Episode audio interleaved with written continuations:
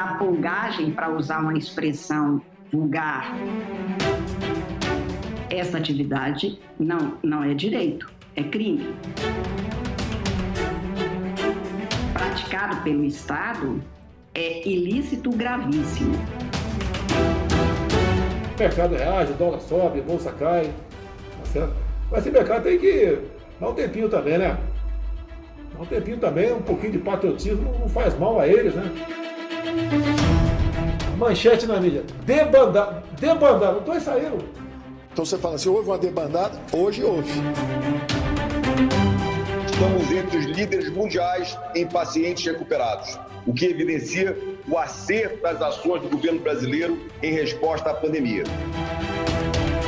Um órgão de imprensa grande, de forma clara, né? foi escondido, me acusou de ser o responsável por 100 mil mortes no Brasil. Isso aí não tem cabimento. Vamos tentar a responsabilização, né?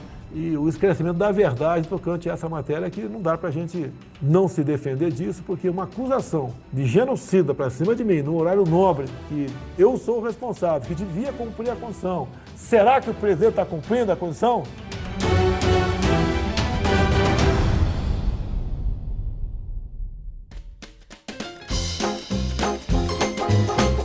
Proposta da reforma administrativa está pronta. Nós vamos tentar convencer o presidente que ele pode enviar, que ele vai enviar e que e que nós não vamos ter desgaste.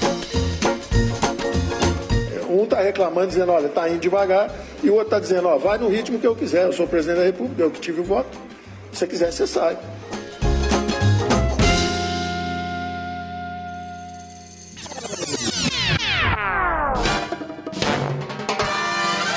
Não haverá nenhum apoio do Ministério da Economia a fura-tetos. Se tiver ministro fura-teto, eu vou brigar com o ministro Furaté. Nós respeitamos o teto dos gastos, queremos a responsabilidade fiscal. E os conselheiros do presidente, que estão aconselhando a pular cerca, a furar teto, vão levar o presidente para uma zona de incerteza, para uma zona sombria, uma zona de impeachment, de responsabilidade fiscal. E o presidente sabe disso. A ideia de furar teto existe, o pessoal debate, qual o problema? Presidente, na pandemia, né? Nós temos a PEC, da, a PEC de guerra. Nós já furamos o teto em mais ou menos 700 bilhões de reais. Dá para furar mais 20? Eu falei, qual é a justificativa? Se for para vírus, não tem problema nenhum. Ah, mas entendemos que água, por exemplo, é para essa mesma finalidade. A gente pergunta, e daí?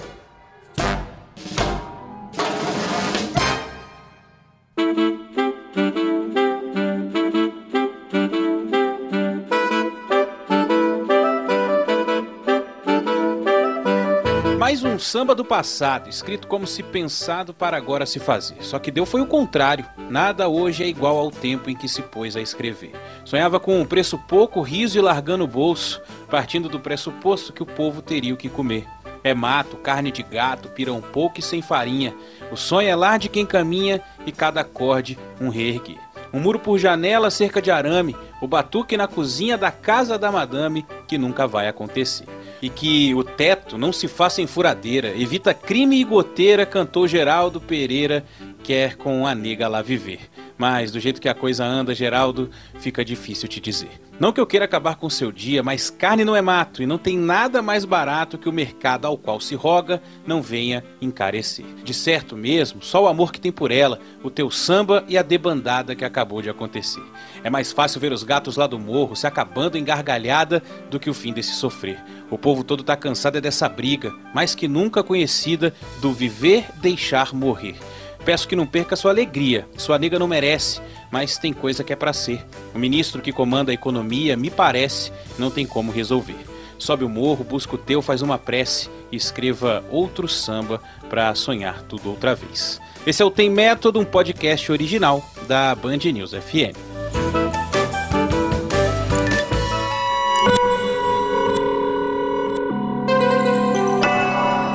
Podcasts Band News FM.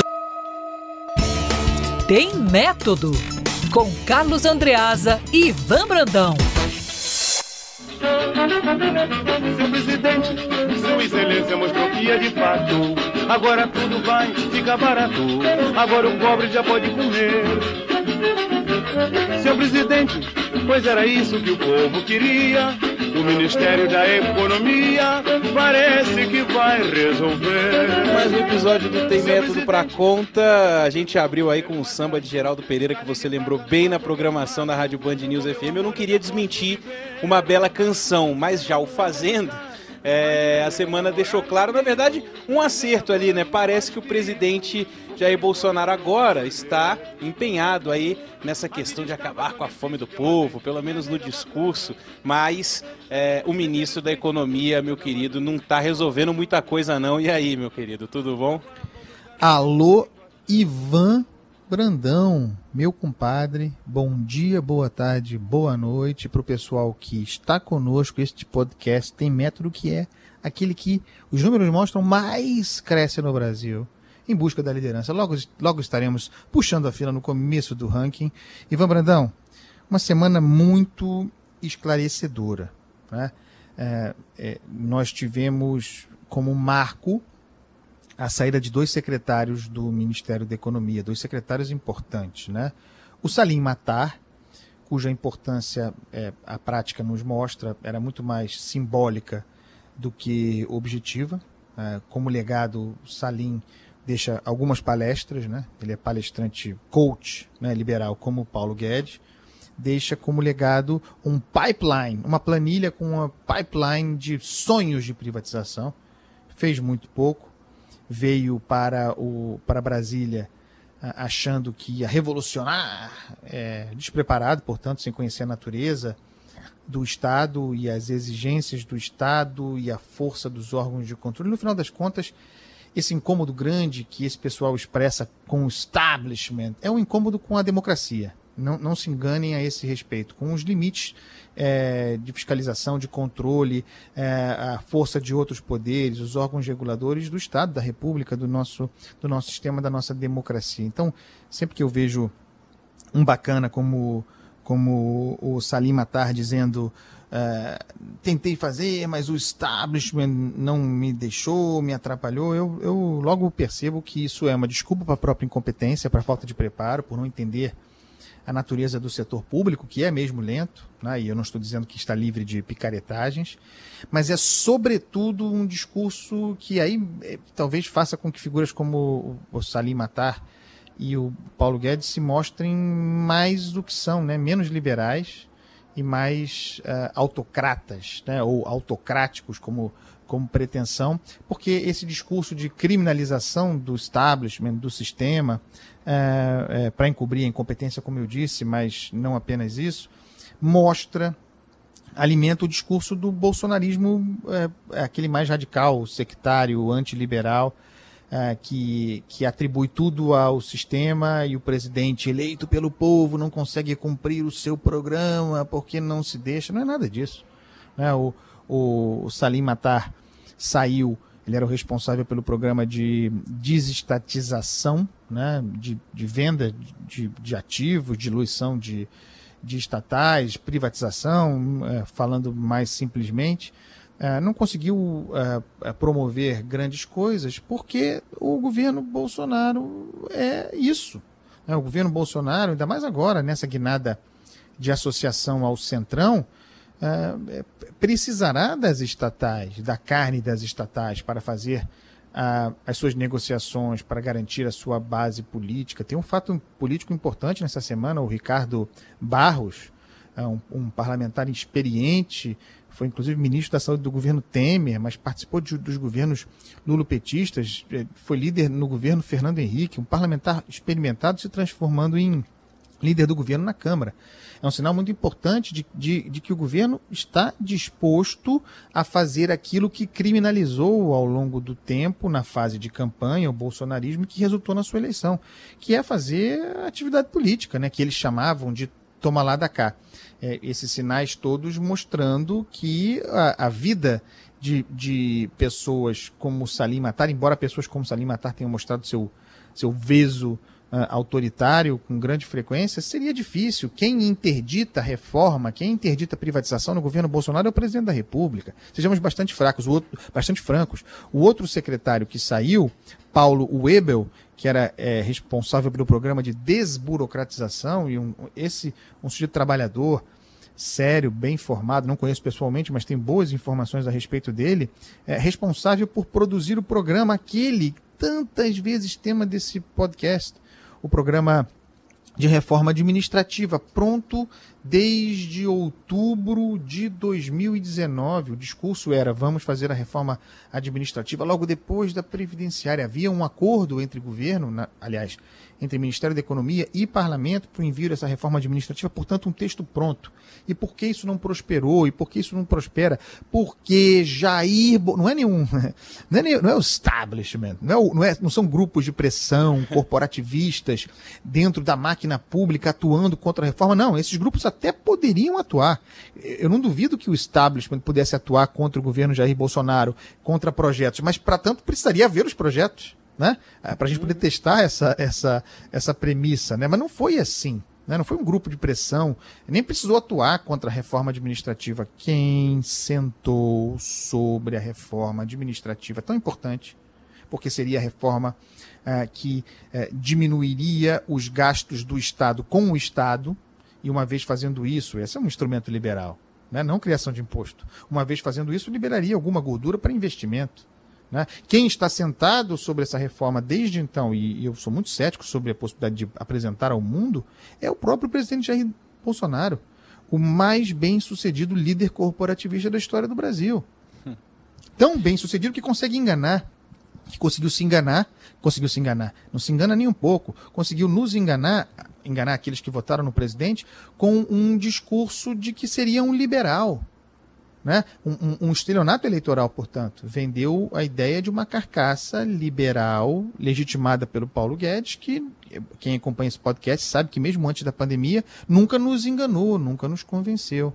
Então Paulo Webel sai dizendo publicamente que o programa, um programa liberal fundamental, que seria a reforma administrativa, subiu no telhado. Né? Não, não, não prosperará. Esse é o lugar em que a gente, em que nós estamos. É claro, Ivan, que a saída de um secretário importante de um governo, per si, não significa debandada, né? É, o, esses sujeitos todos, né? O Ebel, é, idem o Mansueto Almeida antes, o Caio Megali, são, são indivíduos muito qualificados e que têm mercado na iniciativa privada. O cara é uma, uma, enche o saco, tem uma proposta para trabalhar num banco, no mercado, é legítimo, é do jogo. Isso, isso, isso não seria um problema é, per si. Mas quando nós temos essa circunstância, a imposição da pandemia, a mudança da convenção social a respeito da, da atividade do Estado, a ideia de que se deve gastar para induzir a economia, e o presidente da República tomando gosto por isso, porque os números mostram que, que é correto tomar gosto, porque o seu futuro político-eleitoral está condicionado a isso.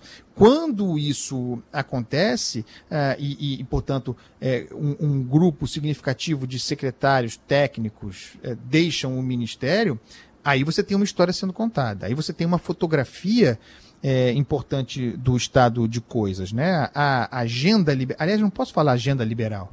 De novo, não quero implicar. Né? Mas a agenda liberal pressupõe a existência de projetos. Né? Então você tem uma agenda de coisas a serem executadas. Não é agenda porque projeto não há. Quais são os projetos apresentados é, pelo, pelo, pelo Ministério da Economia?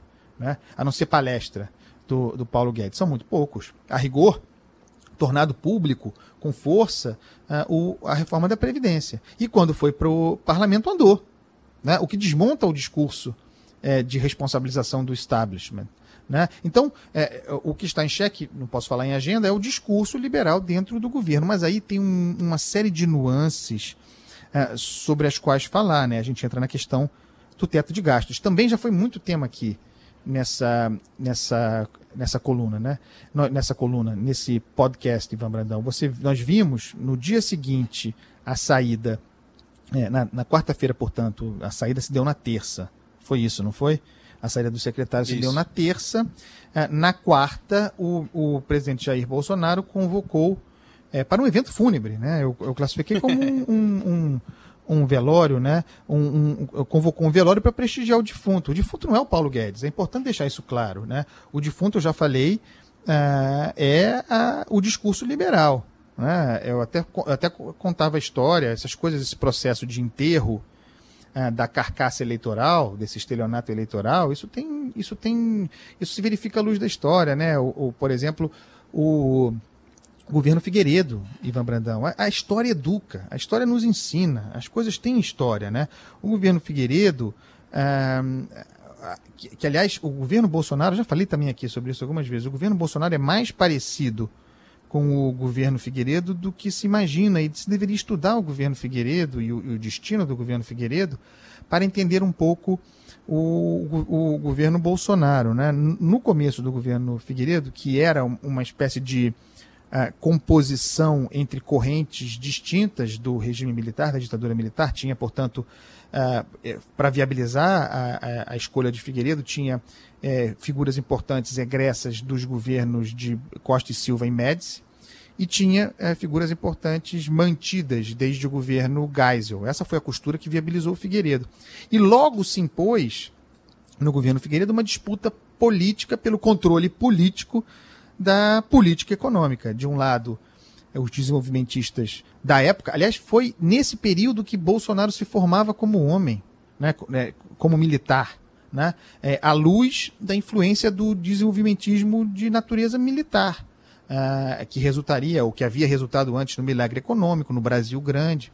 Havia, portanto, é, esse grupo desenvolvimentista no governo Figueiredo, expressado no começo, pela, nesse momento né, de embate, é, pelo ministro da Agricultura, então, Delfim Neto, que o Figueiredo tinha mandado buscar na Embaixada do Brasil na França, a gente estava numa espécie de degredo glorioso, né, em, em Paris, na Embaixada Brasileira durante o governo Geisel, e também o meu avô, Mário Andreasa, que era o, o ministro do Interior poderosíssimo, né, é, é, equivalente hoje ao. A, muito maior a pasta era naquela época, mas seria hoje o equivalente ao Rogério Marinho, no Ministério do Desenvolvimento Regional. Uh, o meu avô que havia sido o Tarcísio de Freitas dos governos uh, Costa e Silva e Médici, responsável pelo, pelo poderoso Ministério dos Transportes. Esse era o grupo desenvolvimentista contra o grupo monetarista, chamado na época, que era o grupo do Mário Henrique Simonsen, uh, o que, que, podemos chamar de guedistas uh, da época, e nesse embate por, para onde ia o destino do governo Figueiredo, ou mais austero, na figura do Simonsen, uh, ou mais é, caixa aberta, obras é, e, evidentemente, impacto eleitoral, no grupo do, do Andreasa e do Delfim Neto. E o grupo desenvolvimentista ganhou naquela ocasião. Ganhou porque para aquilo batia o coração de João Figueiredo, como para isso bate o coração é, de Jair Bolsonaro. A história, a história se repete, inclusive porque essa é a história de Jair Bolsonaro. Então, essa. Aí Fala, Ivan. Não, não, desculpa, é porque senão eu vou, eu vou acabar esquecendo. É, em relação ao governo Figueiredo, é, o plano econômico lá também não deu muito certo por causa da não recessão deu. gigantesca Isso. tinha no mundo, né? E aí você está falando aí que a história ensina, a gente precisa a gente precisa aprender com a história, né? É... A gente está vivendo uma recessão mundial gigante também. A gente se entende que establishment é Jair Bolsonaro, né? A gente pensa duas coisas. Uma, ou nunca existiu o posto Ipiranga, ou o presidente nunca quis fazer pergunta lá no posto. Porque é, é, é, o, que, é o que ele demonstra. Só que assim, é difícil resolver uma equação, né, Andreasa, que é, você trazer essa galera liberal, essa galera do mercado, essa galera do setor privado para olhar para a coisa pública, enquanto o seu chefe é um, é um empata foda. Né? Assim, raras as vezes, e é isso que é, que é interessante, raras as vezes no país a gente teve um, um momento tão é, propício para se tocar essas coisas. Porque você tem o governo com agenda, ainda que aquela agenda meio em branco, sabe? Que você ganha no ano novo, só preenche os, os dados pessoais, mas é uma agenda. É, você tem disposição do Congresso né, uma a, aberta disposição do Congresso para tocar essa agenda. Né? Lembra de quando Dilma Rousseff tentou emplacar coisa, era só pauta-bomba. Né? O Eduardo Cunha sentava e tocava as pautas que ele queria. Você não tem mais isso. Desde o governo Temer, o Congresso tem dialogado muito bem com, com, com o executivo. E aí ele pega essa agenda, bota na cela do cavalo e senta em cima, entendeu? É, é, é, é esquisito demais. Ivan, é que o mar virou, né? Você está olhando corretamente para o horizonte de um estadista, que seria o horizonte de um estadista, pensando em longo prazo. Mas o olhar de Jair Bolsonaro é para 2022.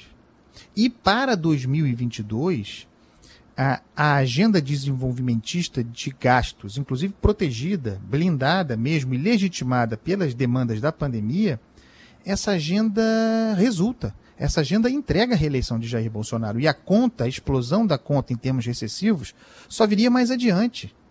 Nós vimos isso funcionar nos governos lulopetistas.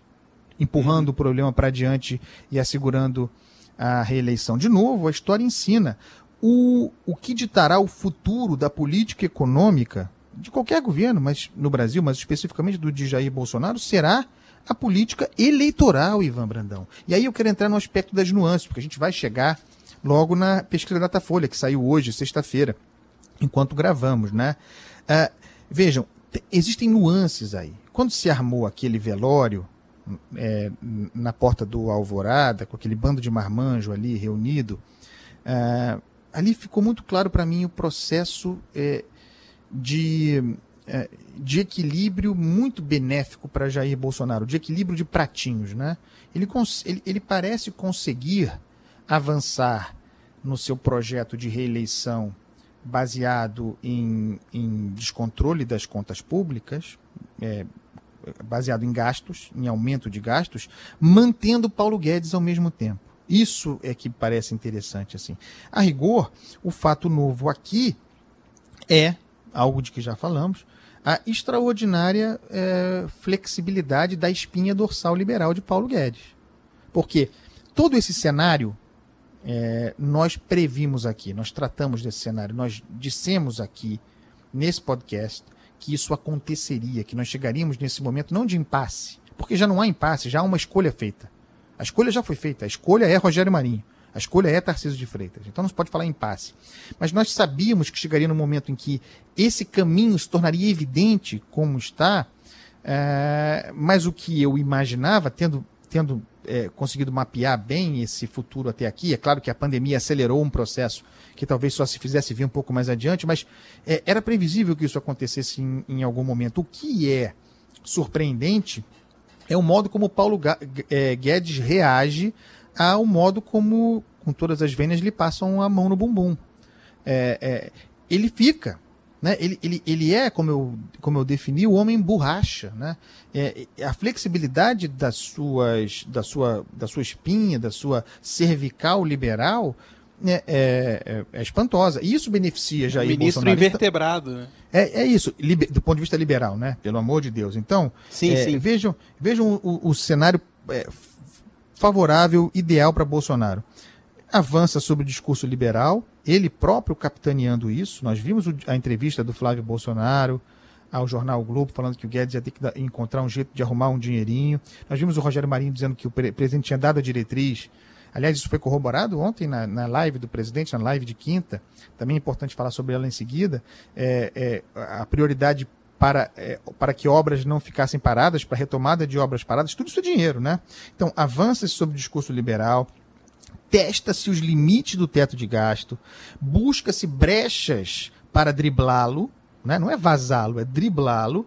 Mas aí, Ivan, quando esse movimento é, é de, de é, burla do teto de gastos fica muito ostensivo publicamente, a, a fórmula está armada, o Bolsonaro já entendeu. Faz um desagravo ao Paulo Guedes, faz um velório como aquele e diz que o Guedes está prestigiado. E o Guedes sossega. Né? Ao Guedes basta esse tipo de mensagem. Então, vejam, vejam como é a, vejam como, como o discurso simplório prospera sem que, se, sem que se avalie as nuances. Aí vai todo aquele bando de marmanjo ali reunido, todo mundo diz: estamos todos aqui a favor do teto de gastos. Assim como, Ivan Brandão, só houvesse duas possibilidades. Ou se mantém o teto, ou se derruba o teto. E não é assim, pessoal.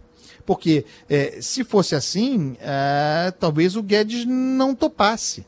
Né? Eu acho que eu, eu, eu, não tenho certeza, mas eu acho que o limite, o momento em que o homem borracha vai quebrar, né, se, isso, se isso acontecer, não, já não cravo mais, seria o momento em que o governo apoiasse o fim do teto de gastos.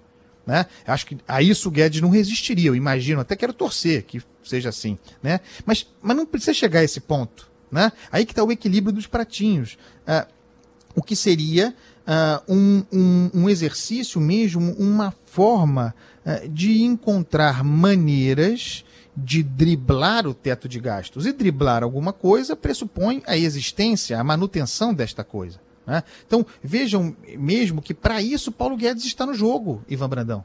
Ou não terá sido Paulo Guedes que tentou, por meio da sua equipe técnica, embutir no Fundeb, que não é limitado pelo teto de gastos, um gatilho para financiar o Renda Brasil, um programa assistencialista?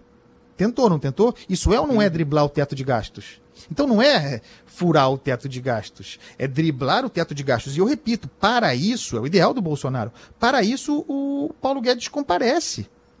Ele comparece. Então você tem a seguinte situação: o, o, a, o desenvolvimentismo avançando, é o próprio presidente quem avança, é, ou seja, numa busca por encontrar meios de bancar a reeleição de Jair Bolsonaro, porque isso é um projeto político de reeleição, enquanto se mantém Paulo Guedes fiando isso que eu chamo de liberal guedismo, uh, que é um liberalismo de palestra, né, de coach, é um liberalismo que cria imposto né? E o Guedes criando imposto, dizendo que é liberal, ao mesmo tempo em que fia o governo é, junto ao mercado. Então você, você veja que o próprio ministro da Economia, o Ministério da Economia, considera formas de driblar o teto de gastos e aceita formas de driblar o teto de gastos e aceita participar disso, uh, desde que seja drible e não derrubada. Uh, vejam como há, vejam como há nuances é, nisso daí. E aí tem o seguinte, né?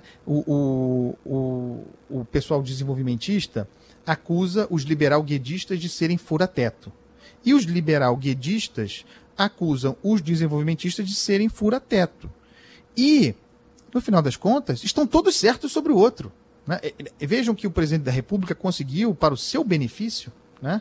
Testando com muito sucesso os limites cervicais liberais de Guedes, que os dois grupos que estariam em disputa, no final das contas, disputem por protagonismo para ver quem conseguirá melhor uh, uh, fiar e financiar e dar evidência e dar palanque para o projeto de reeleição de Jair Bolsonaro. Os desenvolvimentistas estão com a sua plataforma colocada. É essa em que o presidente tem subido.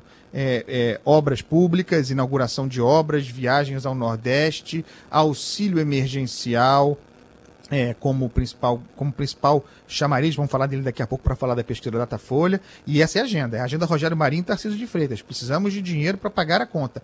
Mas como, como Paulo Guedes se coloca nessa disputa por ser protagonista nesse processo de financiar a reeleição de Jair Bolsonaro? É o Renda Brasil, Ivan o, o, ministro Paulo Guedes trabalha 24 horas por dia para responder aos desenvolvimentistas, sendo ele, Guedes, o pai, identificado como o pai do novo Renda Brasil.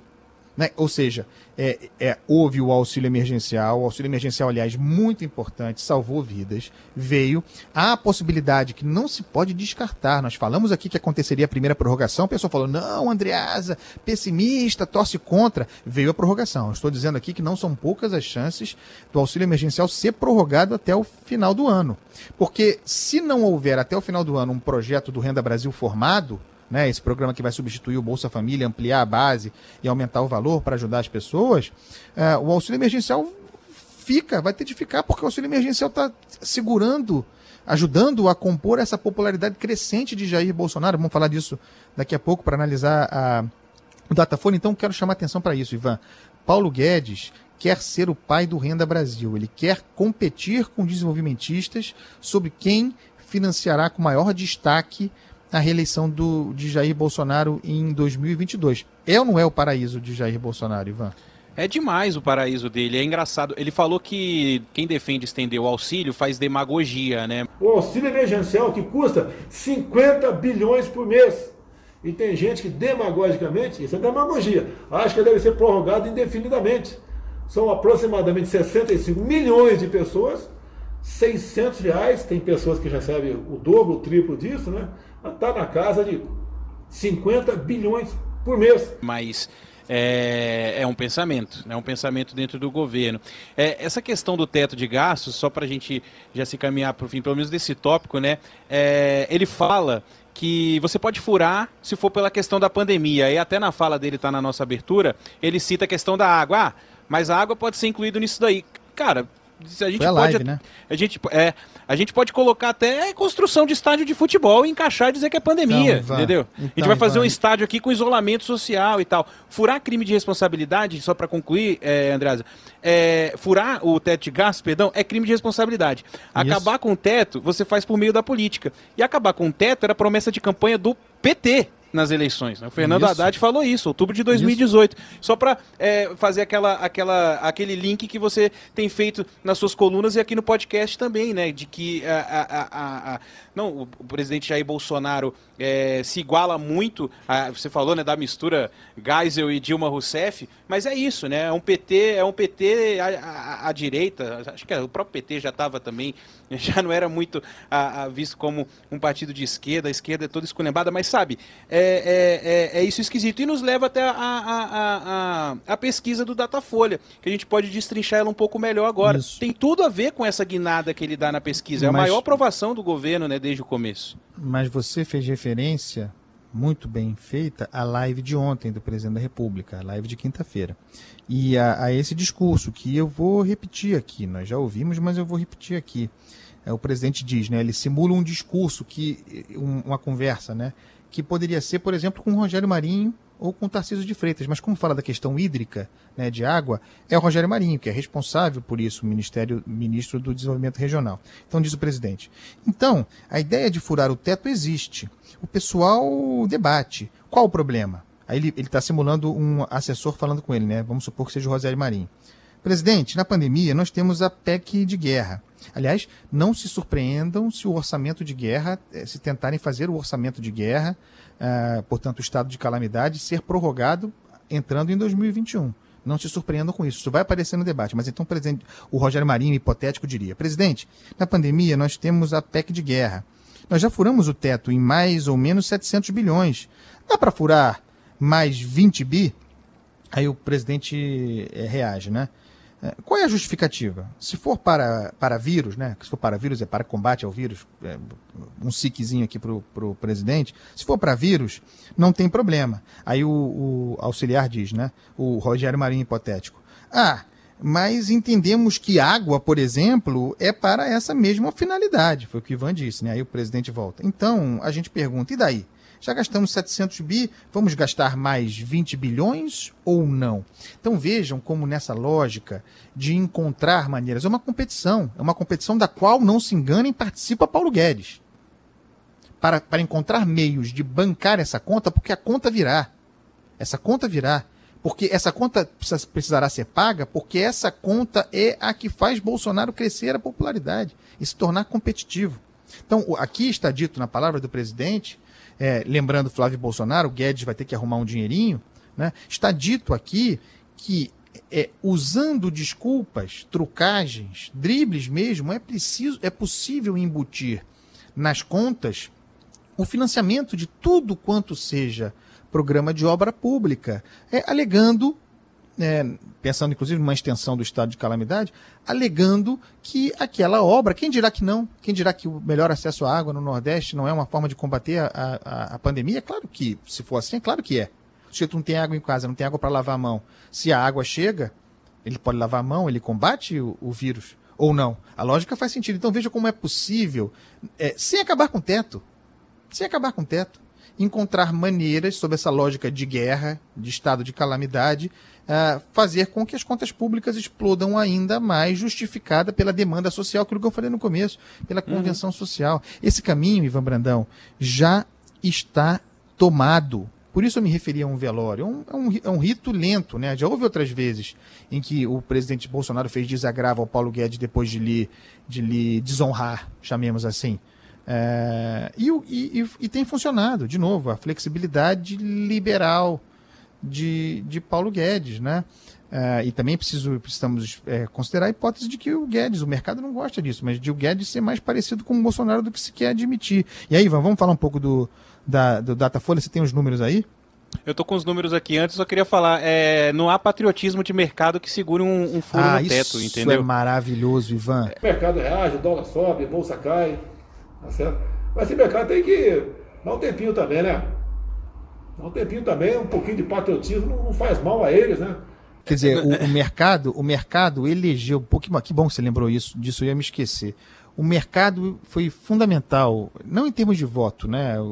A, a, elite não, não, não é decisiva né, para uma eleição, mas uh, o mercado comprou a ideia do, contra todos os indícios, né? Não sem aviso, a ideia do, do Bolsonaro liberal, né? O sujeito que que tem essa formação que nós estamos, tanto tratamos aqui, sujeito que é uh, um, um, corporativista, alguém criado, formado adulto, militar, sob a lógica econômica do regime militar, uh, e alguém que, inclusive, para além disso, uma vez competitivo, teve como seus principais agentes é, em campanha, né, como força mobilizadora, o, o, grupo, os grupos sectários antiliberais, né, os ditos grupos é, é, ideológicos, né, que, que têm por natureza o ímpeto revolucionário, reacionários, revolucionários, que, portanto, geram instabilidade, imprevisibilidade, um, condições que contrastam decisivamente com o chão necessário de estabilidade, de previsibilidade para qualquer reforma. Já conceitualmente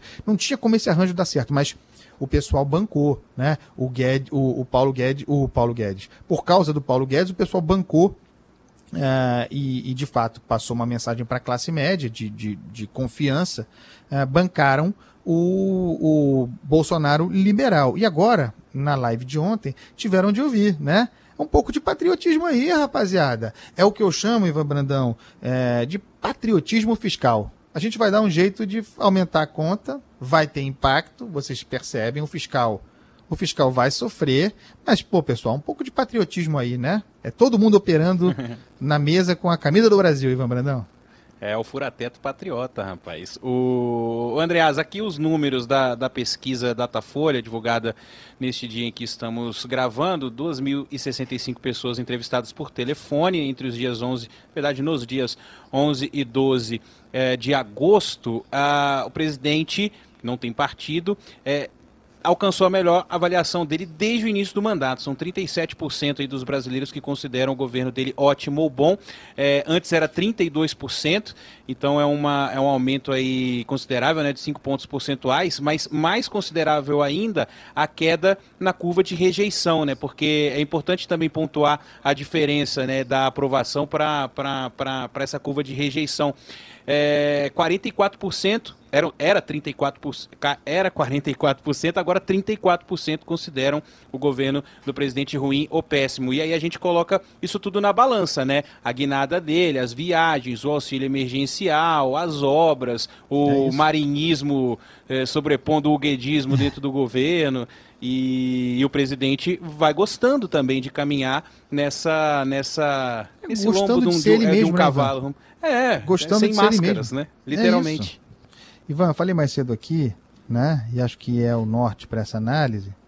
O que ditará o futuro da política econômica será a política eleitoral. Ponto. Ponto. Então, é, não se pode ser simplista e não se pode chamar o povo de burro, né? Ah, o povo não sabe votar. É, porque aí eu vou lembrar o Mano Brown, naquele discurso memorável que fez sobre o palanque de Fernando Haddad, aliás, aqui no Rio de Janeiro, durante a campanha eleitoral, dizendo para a esquerda, para os progressistas brasileiros, que eles, que eles haviam perdido a mão, que eles haviam perdido o contato com a sensibilidade popular. Foi vaiado. Isso... Se em algum momento a comunicação do pessoal daqui falhou, vai pagar o preço. Porque a comunicação é algo. Se não está conseguindo falar a língua do povo, vai perder mesmo. Certo? Falar bem do PT, para a torcida do PT é fácil. Tem uma multidão que não está aqui, que precisa ser conquistado. Ou a gente vai cair no precipício. E eu tinha jurado para mim mesmo, nunca mais subir em palanque de ninguém. Porque política não rima, não tem swing, não tem balanço, não tem nada que me interessa. Tenho amigos, se eu puder falar vai ser bom também, eu vou parar também, já era e foda-se. Certo?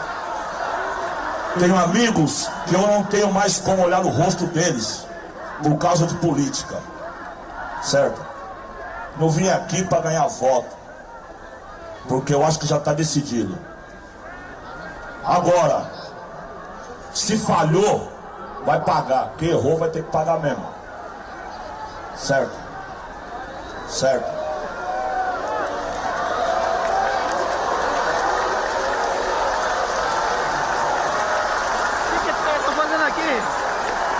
Não gosto do clima de festa. O que mata a gente é a cegueira e o fanatismo. Deixou de entender o povão, já era. Se nós somos o Partido dos Trabalhadores, Partido do Povo tem que entender o que o povo quer. Se não sabe, volta pra base e vai procurar saber. E a minha ideia é essa, fechou. Foi vaiado, mas estava certíssimo, né? Porque naquela ocasião, é, e parece que isso é um destino do qual a esquerda brasileira não consegue se libertar, é, o, o, PT fez uma campanha contra o Jair Bolsonaro, que havia mapeado a demanda da sociedade, é, uma campanha que era basicamente o Fernando Haddad incorporando Lula, né, e o Lula preso. Né? É, Paga-se um preço por isso, né, esse descolamento da realidade. É, e, parece que não, e parece que não se aprendeu. Diante dos números do Datafolha, o pessoal está em, tá em negação. Em vez, em vez de observarem claramente o que está em curso. O, o que eu quero dizer aqui? Primeiro ponto. Esse aumento de popularidade do presidente da República não deriva, embora derive poderosamente, mas não deriva exclusivamente dos efeitos do auxílio emergencial. Não, não, não acreditemos nós, os números estão aí, não acreditemos nós, intelectuais do eixo centro-sul, é, que, olha aí, hein, a ignorância do nordestino, do pobre nordestino financiando mais um populista. Não é verdade, porque os, o número, o número do, os números de Bolsonaro no Sudeste são também crescentes. Não é simplesmente esse crescimento importante de seis pontos percentuais de aprovação, uh, esse, isso não decorre isso não, é, não foram seis pontos, não, foram cinco, né? É isso aí, peço desculpa. É, aprovação cinco. Eram 32 em junho e foram para 37 em, em, agora em agosto. Isso, isso não é derivado exclusivamente de um, de um recorte regional, não. É, é maciço, é nacional. Então, vamos lá. Algumas razões para isso, tentando aqui fazer uma análise. Primeiro, o presidente baixou o tom. Baixou o tom. É, é, ele, é, ele estava em meio à pandemia, em meio à pandemia, num tom muito excessivo, beligerante, é, aliás, acirrando o tom para o conflito, radicalizando o seu tom já exacerbado, que caracterizara o primeiro ano quase inteiro do seu governo, ele radicalizou muito na janela da, aberta pela pandemia, havia aquele cercadinho de que tanto falamos aqui, que era, o, que era o, a plataforma ideal para o exercício desse nós contra eles total. Uh, e aquilo, e aquilo, uh, aquilo era um problema, era um, era um entrave para o crescimento da popularidade do presidente da República. Sempre foi. Né? O, é, é, a natureza da sociedade brasileira é pacífica, não é do conflito. Aquilo gerava problemas. Né? O, modo, o modo como ele geriu a, a, pandemia, o modo como ele geriu a questão sanitária num primeiro momento, e, a, e as fortes críticas contra ele. Ele muda a postura, e isso não tenhamos dúvida. Né? Isso tem impacto nisso aí, sobretudo no, no centro-sul. Eu, eu, quero lembrar o seguinte, Ivan, porque é, é, é, aqui não se, vai, não se vai fantasiar a realidade. Mesmo nessa época em que o presidente era extremamente agressivo, mesmo nessa época em que ele estava para o conflito, é, mesmo nessa época em que se tornou público, não por culpa dele, a reunião de 22 de abril e tudo aquilo quanto foi dito ali, as brigas com as instituições, sobretudo com o Supremo Tribunal Federal, é, mesmo indo às manifestações de rua sem máscara para fazer pregação autoritária ou para legitimar pregações autoritárias, golpistas, mesmo perdendo mandeta uh, e, e, sofrendo abalos na classe média, mesmo perdendo o Sérgio Moro e aquela base de apoio importante, classe média lavajatista, mesmo com isso, Ivan, em nenhum momento a popularidade do presidente da República deixou de ser estável. Isso é muito importante registrar, a resiliência da base de apoio do presidente.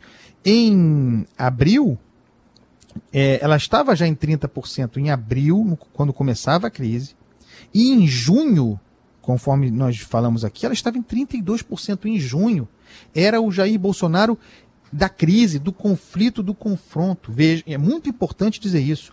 O presidente está, já estava estável em posição altamente competitiva no auge da crise e no auge da sua conflagração, porque um presidente da República com 30% eh, de aprovação, de pessoas dizendo que o seu governo é ótimo, bom, um presidente, portanto, alguém sentado na cadeira de presidente, é muito poderoso, Ivan, é muito poder, é muita força competitiva.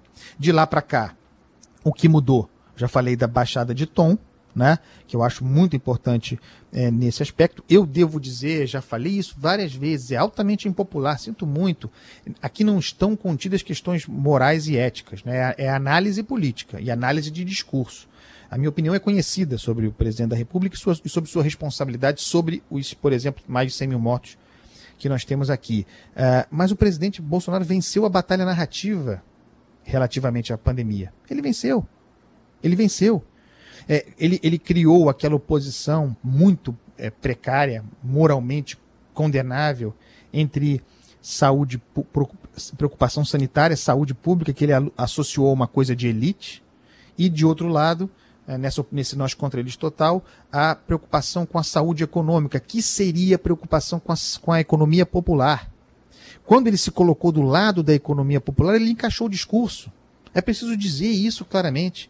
Ele, ele, ele finalmente encaixa o discurso quando diz que estava preocupado com os pobres, com os autônomos, com as manicures, com aqueles que vendem o almoço para poder jantar, com os que não poderiam fazer isolamento social, com os, os motoristas de aplicativo, quando ele encaixa esse discurso, que é um discurso de defesa da economia popular, não importa a imoralidade que seja a separação entre saúde pública e saúde da economia, ele encontra um veio, Ivan. Ele encontra um veio. Ali, para mim, ele vence, eu estou falando de vence a batalha narrativa em termos de texto, de discurso, de influência, né? E, e nesse intervalo que nós temos aqui, pensando que nós estamos falando de um intervalo que tem como fim uh, o processo eleitoral de 2022. E aí, em seguida a isso, né? Porque já esse discurso de defesa da economia popular, nós falamos aqui nesse podcast, é, já esse discurso tinha é, efeito em pesquisa, já se percebia que esse discurso de preocupação com a economia popular, aí sim, chegava no Nordeste. Meramente o discurso. E ao discurso, paralelamente ao discurso, se, se encaixa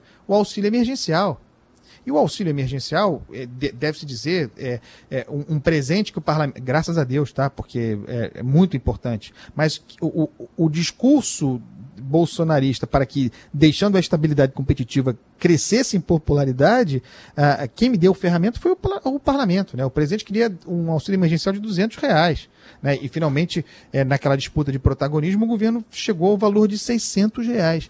E esses 600 reais, o auxílio emergencial, é, garantiu ao presidente Jair Bolsonaro um processo muito sofisticado que eu, que eu não quero fazer propaganda de mim mesmo, mas que nós mapeamos, que, que, que foi mapeado de é, troca de pele e de mudança de base social em movimento, trocou de roupa em movimento, deixou a carcaça eleitoral no caminho, deixou a carcaça eleitoral lavajatista e deixou, está deixando, para mim já deixou há muito tempo a carcaça eleitoral uh, liberal e fez isso mantendo a base de em 30%, no auge da conflagração, os 30% de popularidade, enquanto equilibrava a perda, equilibrava essa perda, a perda decorrente da saída do Moro, muito grande, equilibrava essa perda na classe média, equilibrava com, é, com o ganho nos setores mais pobres, nas, nas, nas faixas populares, inclusive no Nordeste.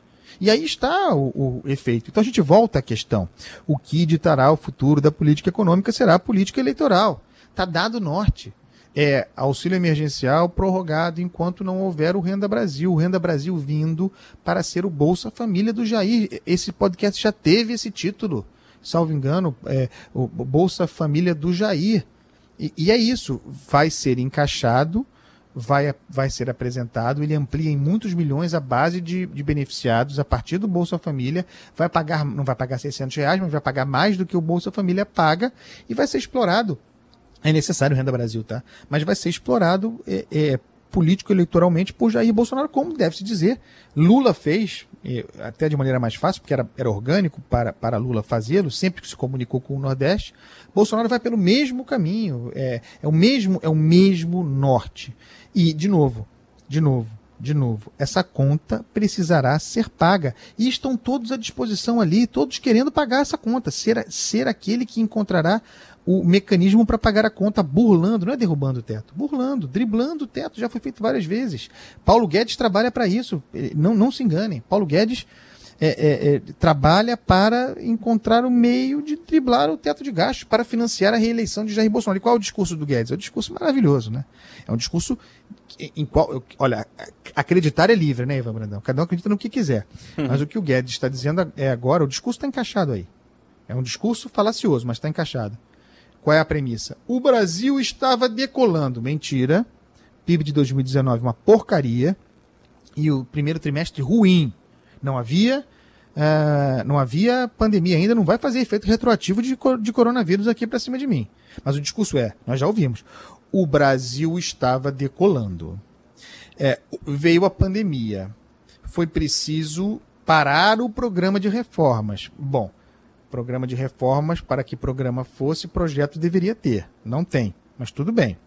É, tivemos que interromper o programa de reformas e cuidar da nossa gente cuidar da nossa gente é, é, criou condições ao fazermos isso, não era a nossa intenção, acredito quem quiser, ao fazermos isso, é, criou-se as condições de, estrada mesmo, de caminho apontado, é por aqui que se deve ir, populista que é, é para a reeleição de, do presidente Jair Bolsonaro. Eu, Paulo Guedes, sou muito responsável. Se eu sair agora, pode vir alguém pior para o meu lugar. Né? Isso dito que o ministro Paulo Guedes é um, é, eu já conversei com ele algumas vezes, tem uma capacidade de análise muito interessante, mas como executivo, como ministro, não me parece ser alguém competente, devo dizer. Mas ele dirá: é, alguém pior pode vir para o meu lugar e aí mesmo o descontrole se impõe. Você viu ele falando, né? Os conselheiros do presidente que estão plantando com nele caminho para caminho que ele vá para uma zona cinzenta e tudo mais, uma zona sombria. Então, eu estou aqui porque eu sou responsável uh, e eu acredito nas reformas no futuro. Então, vou sim, vou sim financiar a reeleição de Jair Bolsonaro em 2022. E, portanto, em 2023, reeleito Jair Bolsonaro é, eu acredito que teria condições de botar nos trilhos, talvez até lá dê para fazer os projetos, né, Ivan? Mas teria condições para colocar nos trilhos é, novamente o programa de reformas daquele Brasil que estava decolando, mas que não estava decolando, de colocar nos trilhos o programa de reforma. Quem acredita nisso? Quem acredita que Jair Bolsonaro, sendo Jair Bolsonaro, sendo Jair Bolsonaro, sendo Jair Bolsonaro, cria da mentalidade desenvolvimentista é, militar sustentado ou eleito por um grupo sectário antiliberal. Quem acredita que esse sujeito, uma vez tomando gosto por gastar e vendo os resultados de gastar, vai parar? Fala, não, não, agora é o tempo de austeridade. Mesmo que queira, Ivan. A Dilma Rousseff tentou fazer isso é, uma vez reeleita. Um estelionato eleitoral também é, com o Joaquim Levy, né, depois da gastança do descontrole fiscal. Mas nós estamos falando de um, de um trem, de um transatlântico, que você não manobra assim. Depois que você bota o bloco na rua, o bloco da gastança, você não interrompe isso e de repente é, bota no trilho uh, um, um, programa de austeridade fiscal. Inclusive porque você não toma gosto por gastar sozinho. Você toma gosto por gastar com um grupo como o Centrão, cujo apoio ao governo é condicionado a isso.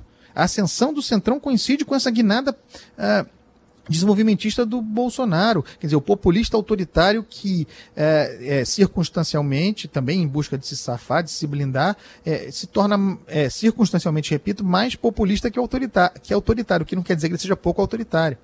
É, depois de chegar nesse lugar toda essa concertação que, que o sustenta vai parar para botar nos trilhos e, e devolver para Paulo Guedes um programa de reformas é, liberais, estruturais, de natureza austera? Quem acredita nisso, gente? Isso não conseguiu se fazer nem no, no período de paz pré-pandemia.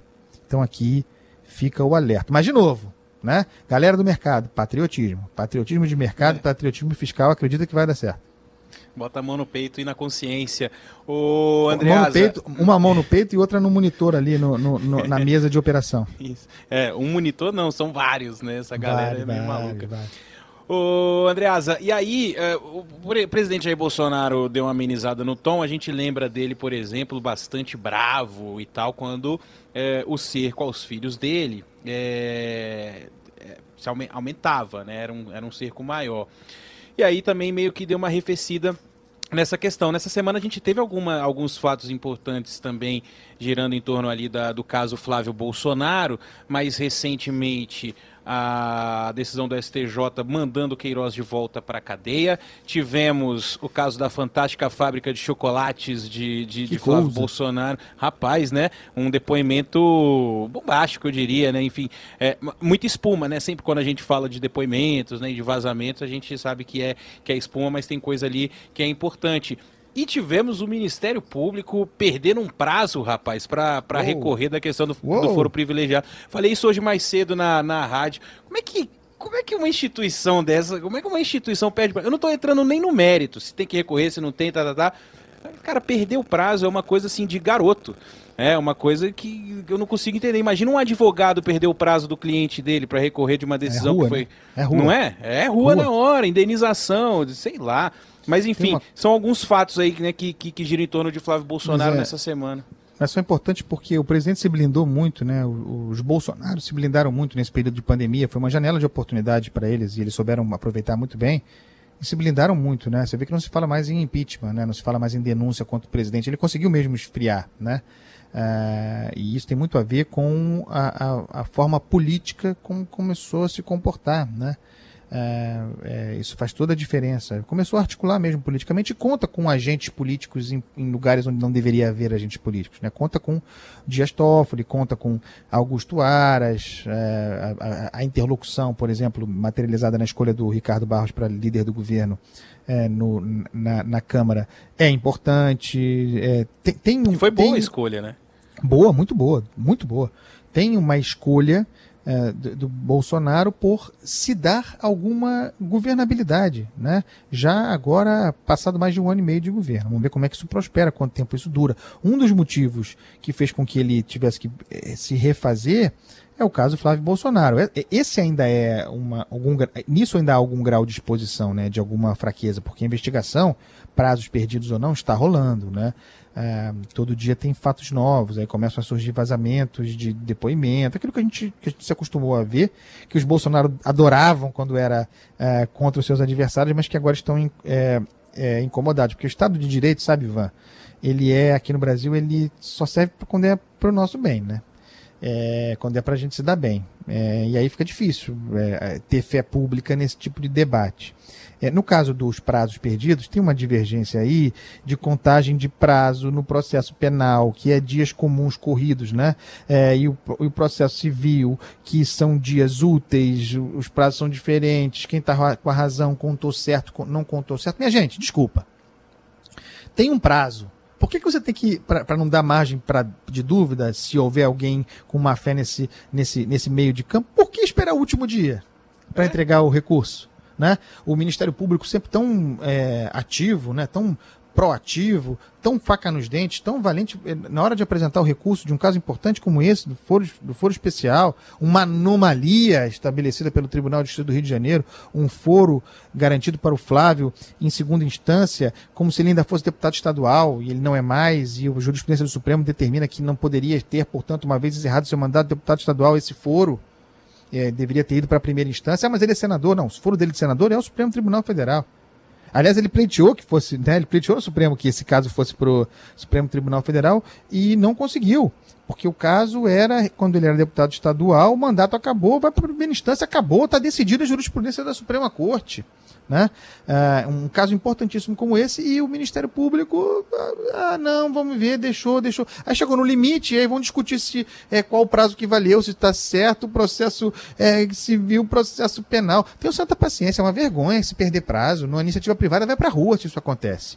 Então, é, é muito grave. Outro ponto que você falou é o caso da, da loja de chocolate, né, da fábrica de chocolate. A, a, a denúncia é gravíssima feita pelo, pelo sujeito que vendeu ou que repassou a franquia é, da, da loja de chocolate, né, da, dessa marca de chocolate, aliás, deliciosos, é para, para o, o Flávio Bolsonaro. O sujeito diz o seguinte: que Flávio Bolsonaro procedia com seu sócio, a loja procedia, fraude de notas fiscais, o que obviamente corrobora a tese de que se lavava dinheiro ali. É o que o Ministério Público está investigando, se não perder os prazos, né, Ivan?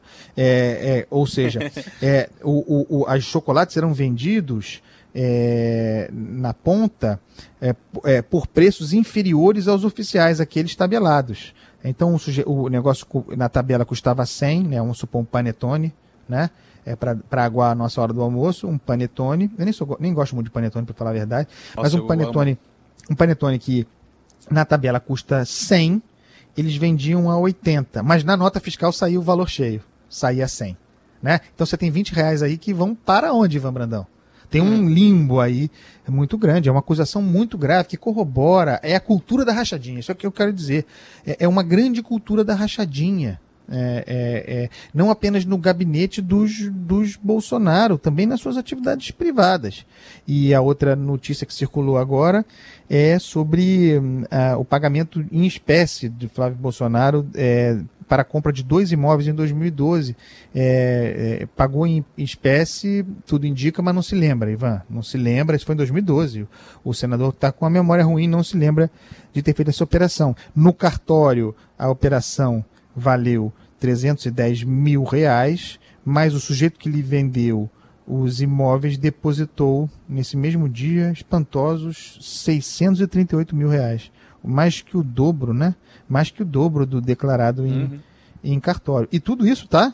Tudo isso cash, porque eu vou te contar. É incrível, né? Que é um valor como esse de cash, mas lá no churrasco não tinha, né? Aqueles 16 mil, teve que usar o aplicativo do, do parceiro, o parceiro pagou, depois, depois a gente acerta. Ivan, aliás, Ivan, tem o, o meu financiamento imobiliário, não vou dizer o valor aqui, tá?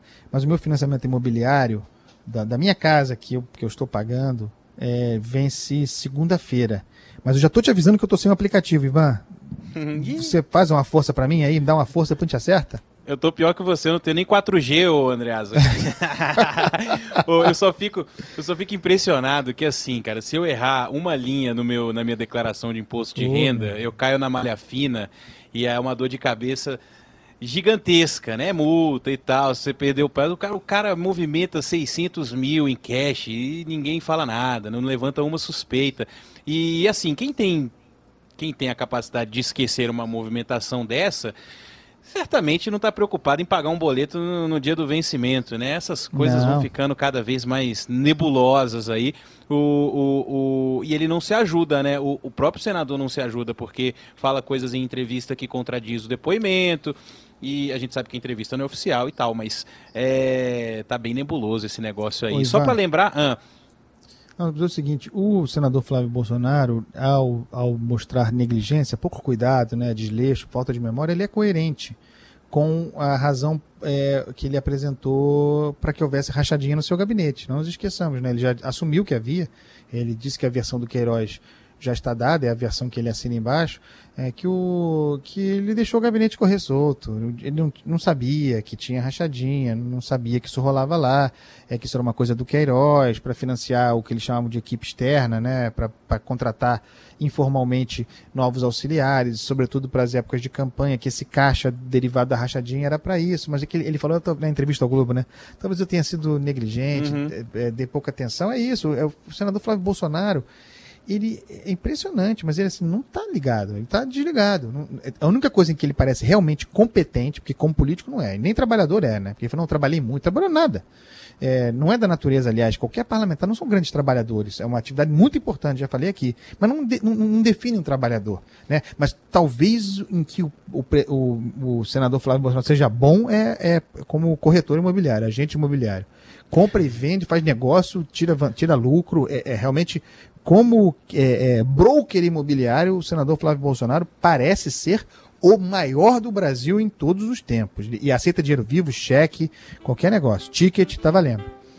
É, só para lembrar que as frutas cristalizadas do Panetone, cidra, mamão e laranja, meu querido. Sobe a trilha, mais um cidra, eu aceitava uma Eu aceitava uma cidrinha gelada agora. É, hoje é sexta-feira, rapaz. É, já botei um negócio lá no gelo. Já tá, quando chegar de noite, quando chegar de noite é só tirar e deixar refrescar, né, Ivan Brandão? É isso, a gente merece, a gente merece. Andreasa, mais um Tem Método pra conta, aquele abraço, sexta-feira tamo de volta. Ivan, você sabe que tem acontecido com o seu amigo aqui uma coisa. Acontece há algum tempo, mas agora tá demais. Eu fico ansioso para esse podcast, rapaz. Demais. Eu fico eu fico ansioso, fico bolando, fico pensando, fico tomando nota. Eu, eu, eu, eu gostaria muito, eu acho que isso está acontecendo, que esse nosso prazer, esse nosso tesão em fazer esse nosso podcast aqui, que ele seja compartilhado pelos nossos ouvintes, que os nossos ouvintes sintam a nossa, nosso prazer em fazer isso aqui. Eu acho que sentem e é por isso que o nosso podcast está crescendo tanto, Ivan Brandão. O espetáculo é do crescimento, o milagre econômico tem método, Ivan Brandão. E o Andreasa é o cara das antigas, as anotações dele é tudo na mão, rapaz. Não tem na iPad, ah, computador, eu não. Tenho um, eu tenho um cadernão aqui bonito, um caderno sem linha, preto, que eu, que eu compro sempre mesmo, né, para fazer anotação. Rapaz, isso aqui tem muita coisa. Tem, tem valor. Ô, Ivan, se tudo correr bem, assim, se eu conseguir ser alguém na vida aí no futuro, essa carreira der certo aí, rapaz, isso vai ter valor de mercado, hein, Ivan Brandão? Vai. É bom, é bom que você já conhece uma editora boa para publicar essas coisas, rapaz. né? Carlos Andreasa, mais um Tem Método pra Conta. Um beijo para você, meu querido. Um beijo, meu parceiro Ivan Brandão e os nossos ouvintes, né? Até a próxima.